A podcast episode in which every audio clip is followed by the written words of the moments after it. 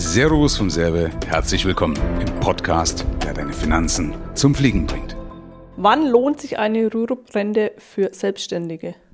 Ja, wenn es zum Geldbeutel passt, also wenn es zur Liquidität passt und zu meinem Steuersatz passt und ins Gesamtbild passt. Und was gibt es für Vor- und Nachteile oder, oder wie erkenne ich das, ob diese Punkte zu mir passen oder nicht? Ja, also Liquidität geht immer über Rentabilität und das gilt ja bei, der, bei solchen Steuerspargeschichten auch. Also im Endeffekt ist ja die Rürup nichts anderes, als dass ich praktisch meine Altersvorsorge von der Steuer absetzen kann. Ja? Speziell interessant für die Leute, die zum Beispiel keine GmbH, also keine Körperschaft haben oder wo sie halt sagen, ich kann jetzt zum Beispiel eine betriebliche Altersvorsorge für einen Geschäftsführer nutzen, um mhm. äh, die Firma meine Altersvorsorge bezahlen zu lassen. Also das Gute ist ja, wenn man sagt, pass auf, ich kriege meine Altersvorsorge in die Betriebsausgaben. Ja? Also im Endeffekt zahlt mein Geschäft meine Altersvorsorge. Und da ist ja die Rürup dann eine Möglichkeit, eben womit ich das abdecken könnte, wenn ich das andere jetzt beispielsweise nicht habe, kann aber trotzdem auch beides machen. Also es gibt auch Leute, die sagen, ich habe jetzt betriebliche Altersvorsorge gemacht, immer noch einen Teil Rürup. Ne?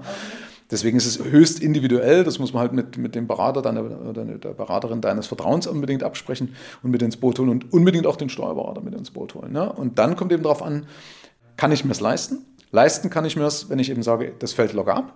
Kann ich aber zum Beispiel auch ein bisschen regeln, dass ich sage, ich mache einen kleineren Beitrag und mache lieber über Sonderzahlung.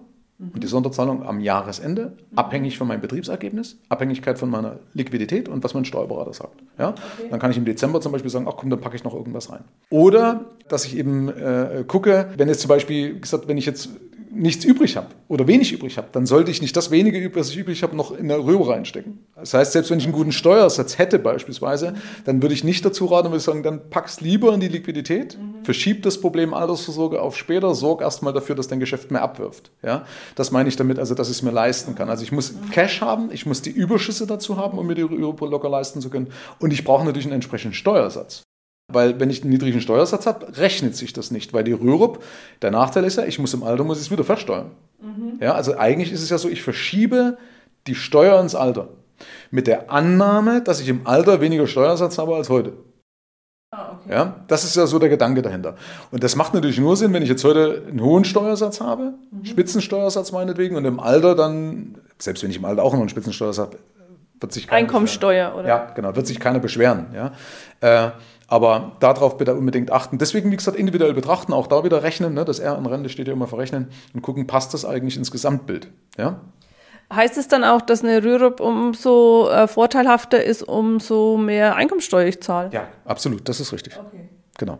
Also ich sollte schon einen hohen Steuersatz eben haben, um eine Rürup überhaupt abschließen zu müssen oder zu können. Wenn ich keinen Steuersatz habe, bitte keine Rürup, Finger weg davon. Oh, okay. Ja. Und wie ist es mit der Übertragbarkeit bei einer Rürup? Äh, also meinst du, wenn ich jetzt sterbe oder ja, wenn jetzt irgendwas ja, ist? Ja, da ist eben die Rühre bis wieder der Nachteil. Das Ding, also die ist eigentlich vergleichbar eher mit der gesetzlichen Rentenversicherung. Der Staat sagt, ich gebe dir was und dann will ich immer irgendwas dafür haben. Einmal die Steuer im Alter. Mhm. Also muss man immer merken, immer wenn der Staat uns irgendwelche Vorteile gewährt, steckt immer ein Nachteil drin. Okay. Ja? Also das ist halt leider so. Und äh, bei der Rühre ist es so, dass ich halt die nur bedingt vererben kann. Das heißt eben an meinen Ehepartner oder an, an meine Ehefrau. Da reicht aber, wenn ich kurz vorher heirate. Ne? Bei der gesetzlichen Rentenversicherung muss ich, glaube ich, mindestens ein Jahr verheiratet sein, damit das so wäre. Also ich könnte theoretisch am Totenbett noch heiraten und könnte dann noch die Rühe übertragen. Und Kinder nur, solange sie kindergeldberechtigt sind dann ist das weg. Da gibt es aber wieder Möglichkeiten, dass man halt eine Zusatzrisikolebenversicherung abschließen könnte, beispielsweise um den Todesfallschutz abzudecken oder zu sagen, naja, ich, ja, ich, ich lege die Steuersparnis wiederum in, in Fonds an, dann habe ich ja neben der Rürup noch meine Steuersparnis in Fonds. Also man kann das sehr intelligent machen, man kann es aber eben auch sehr dumm machen. Deswegen ist es extrem wichtig, sich das individuell anzuschauen, zu gucken, wie ist deine Gesamtsituation, weil beispielsweise, wenn das mein einziger Baustein ist, und das logischerweise dann nicht vererbbar ist, dann fände ich das auch blöd. Ja, wenn ich aber sage, naja, komm, ist ein kleiner Baustein und die Kinder mit den drei Milliarden, die ich hinterlasse, kommen die zurecht, da kann ich die halbe Milliarde in der Röhre.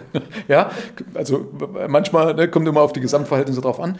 Dann ist es natürlich nicht mehr so wichtig. Also deswegen unbedingt aufpassen, aber der Berater muss natürlich sagen: Achtung, okay, das Geld ist gebunden. Das kann aber manchmal sogar auch ein Vorteil sein. Wir hatten das in anderen Folgen ja schon thematisiert dass ich mich ja vor mir selbst schützen muss. Mhm. Und bei einer RÜRP ist halt mein Altersvorsorgevermögen gebunden und es ist in der Regel eben auch pfändungssicher. Das kann für einen Selbstständigen unter Umständen auch interessant sein. Ich sage, ne, wenn alles den Bach runtergeht und ich ja keine Körperschaft habe, die mein Vermögen meinetwegen oder mein Privatvermögen schützen kann oder eine Stiftung oder whatever, dann ist das Geld in der Rürup unter Umständen eben auch gut, weil ich sage, dann ist halt zumindest mein Altersvorsorgevermögen in einer gewissen Weise geschützt. Ist aber der ganze Betrag übertragbar oder nur ein Teil? Nee, eigentlich der ganze Betrag. Also wie gesagt, ich weiß es nicht, also von der Rechtsprechung ist es normalerweise eben so, du kannst das praktisch alles übertragen auf, dein, auf deinen Ehepartner. Ne? Also das, was praktisch an, es kommt immer darauf an, ob du jetzt äh, in, der, in der Verfügungsphase also dann, wenn du schon in Rente bist, das würde ich aber jetzt gerne nicht thematisieren, weil das dann, dann steigen mir die Leute ja aus. Also es ist immer ein Unterschied, bin ich in der Ansparphase oder in der ah, Verfügungsphase? Okay. Ja, wo bin ich im Endeffekt? Ja? Äh, das muss man noch berücksichtigen, aber da bringst du einfach den Berater deines Vertrauens mit ins Boot. Ne? Trotzdem noch eine kleine Frage. Ist das automatisch dann vererbt oder muss ich das speziell eintragen lassen? Nee, das ist automatisch so. Also das ist ja, also es ist wie bei der gesetzten Rentenversicherung, auch da ist das so, ergibt sich der Anspruch einer Witwe oder Witwenrente im Endeffekt. Ne? Und ähnlich ist es eben bei der Rürup. Okay. Wenn ich verheiratet bin, ich weiß jetzt gar nicht so richtig, ob es bei, bei, eingetragenen Lebenspartnerschaften, wenn da einer Ahnung hat, kann er das gerne mit reinschreiben, ob es da auch so wäre. Ah, das weiß ich jetzt gerade, bin ich jetzt fachlich gerade, aber ist nicht so schlimm. Aber normalerweise ist es so, wie gesagt, eben, äh, wenn man verheiratet ist, dann kriegt der Ehepartner, ja, oder eben die Kinder, solange sie kindergeldberechtigt sind. Danach, darüber hinaus, ist das Geld für die Kinder weg. Also das heißt, wenn ich sterben würde, kriegt es meine Frau. Wenn meine Frau stirbt, ist es weg. Und bekomme ich bei der Rürup äh, eine monatliche Rente oder kann ich mir das auch auf einmal auszahlen lassen? Ausschließlich eine monatliche Rente. Gibt es so noch irgendwelche Vor- oder Nachteile, die interessant wären? Ja, wie gesagt, eben steuerlich ist der wichtigste Faktor, ja, und eben der, der Pfändungsschutz für Selbstständige. Ansonsten Nachteil ist halt einfach, es ist halt einfach sehr träge. Also ich kann eigentlich nichts damit machen. Also ich habe null Flexibilität mit, den, mit dem Geld. Deswegen muss ich immer aufpassen, dass es oder unbedingt aufpassen, dass es sich ins Gesamtbild einfügt. Also nicht einfach sagen, okay, Altersvorsorge macht Sinn, mache ich eine Rürup, sondern passt ins Gesamtbild. Also das heißt, der Berater, die Beraterin sollte sich unbedingt auch das Gesamtbild anschauen und sagen, passt eben zur Liquidität. Ne? Macht man nicht vielleicht doch lieber irgendwas, wo ich dann zwar Steuern drauf zahle, aber wo ich dann eben wieder mehr Flexibilität habe. Was sind überhaupt deine Ziele? Ja? Wo siehst du dich im Alter? Was muss passieren? Keine Ahnung. Wenn ich zum Beispiel wahnsinnig viel erbe, kann ja auch sein, brauche ich den Völlefanz nicht oder habe im Alter unter Umständen einen höheren Steuersatz als heute. Was weiß ich denn? Deswegen bitte unbedingt individuell genau hinschauen. Okay, super. Vielen herzlichen Dank.